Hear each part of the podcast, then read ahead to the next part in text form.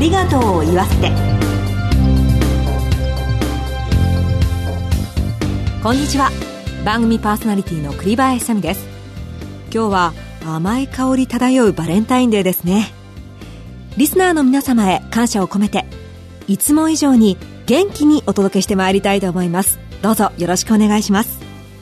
前回は女優タレントとしてご活躍の奥山義恵さんにデビューへの道のりやヘアメイクアップアーティストのご主人との出会いについてお話しいただきました。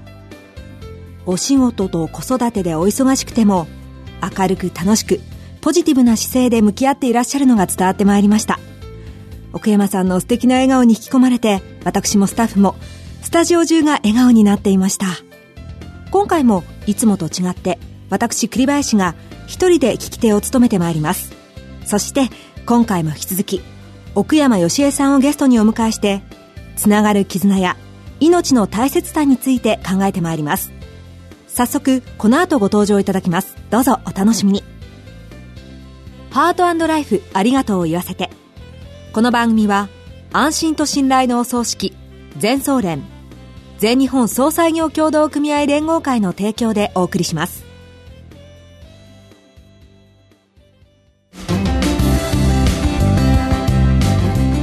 まして番組パーソナリティの栗林さみです。では早速ゲストをご紹介しましょう。前回に引き続き奥山義恵さんです。どうぞよろしくお願いします、はい、よろしくお願いいたします。岡山さんには2週にわたってゲストとしてご登場いただいております。2回目の今日はご家族の歩みと絆について伺ってまいります。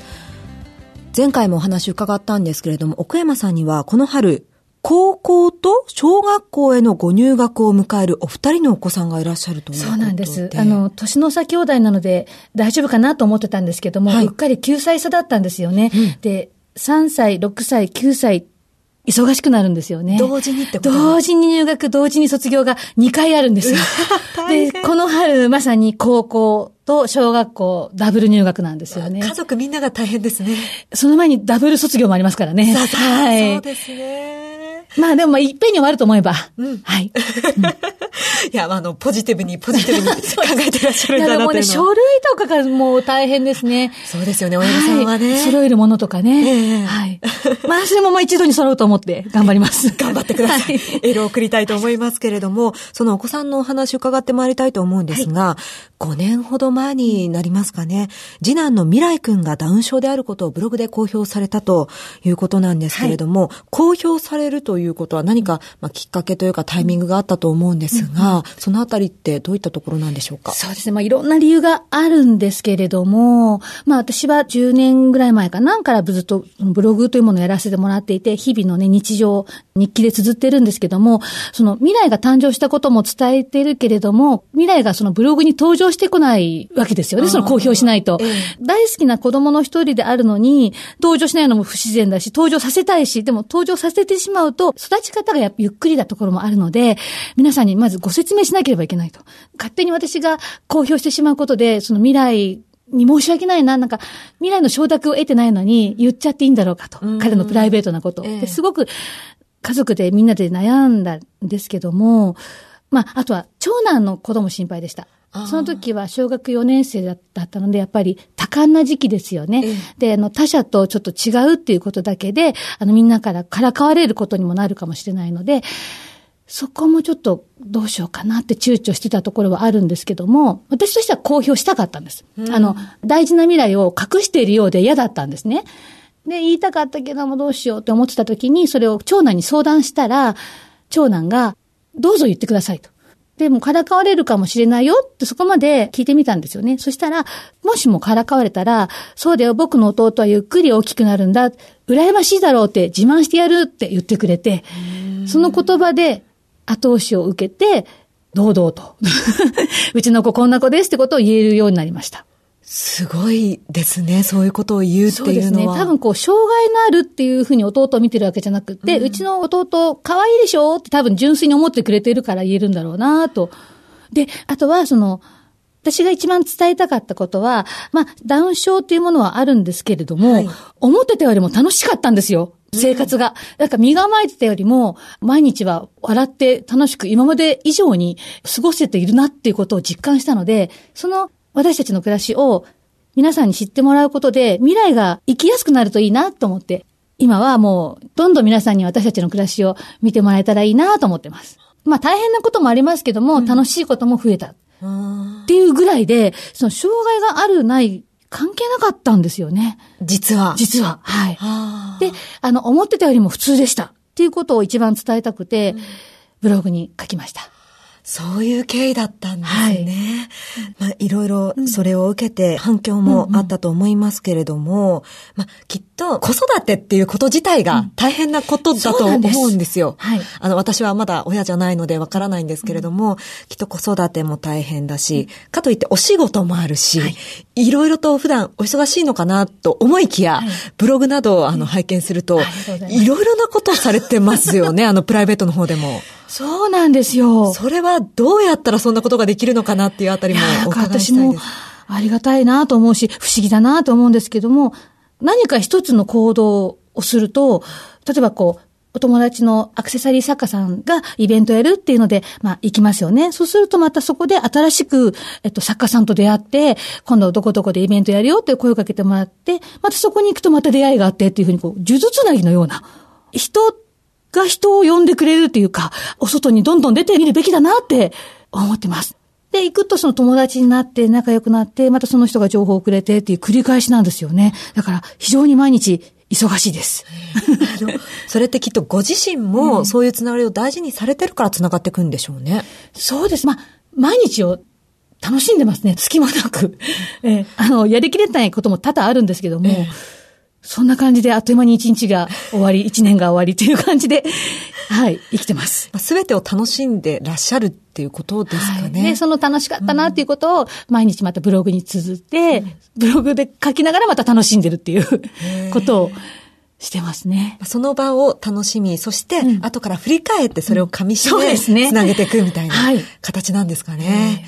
うわ本当にあの、そういうふうに私も行きたいなっていうふうに ね、伺っていて思ったりするんですけれども、はい、そのブログを見ていても、何と言ってもご家族が楽しそうで、いやー、そうだといいんですけどね、うん。なんかもうちゃんとしたお母さんではないので、あの、本当に家族にも支えてもらってますね。で、私はあの、完璧ではありませんってことを最初から宣言しています。家族に対して。はい、そうです。で、まあ、家族も言わなくても分かってると思うんですけども、うん、決して頑張らない。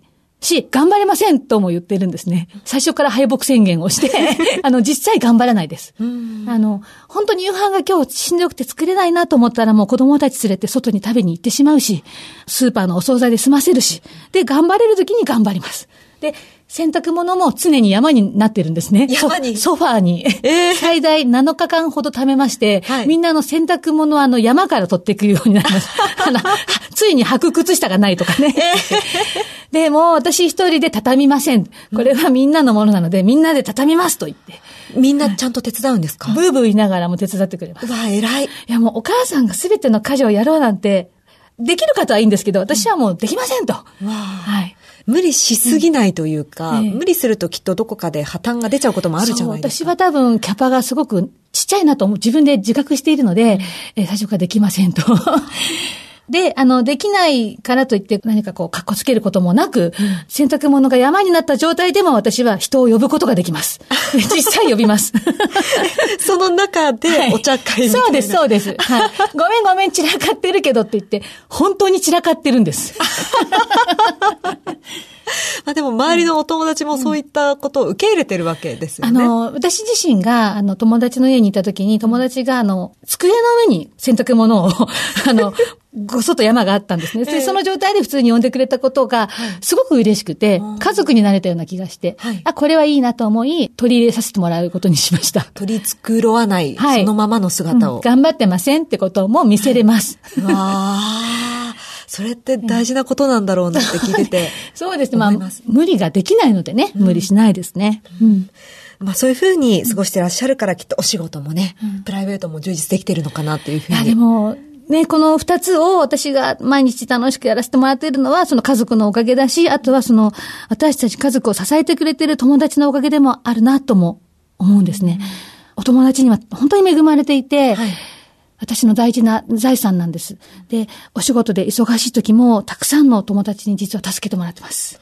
お子さんの送り迎えとかそういうあたりですか、そうなんです。あの、幼稚園バス迎えに行ってくれたりとか、あの、私も主人も帰宅が10時過ぎて遅くなるっていう時も、そのギリギリまでお家で見ててくれるとか。ええもう私、ドラマやらせてもらってる時に、ずっと3ヶ月間、友達の家をパジャマだけ持って、長男は回ってったんですね。なんで、ドラマのエンディング通りにできれば、その友達の名前載せてほしかったぐらい、協スペシャルサンクスはい、スペシャルサンクスで。彼女がいなかったら、このドラマに出れなかったっていう。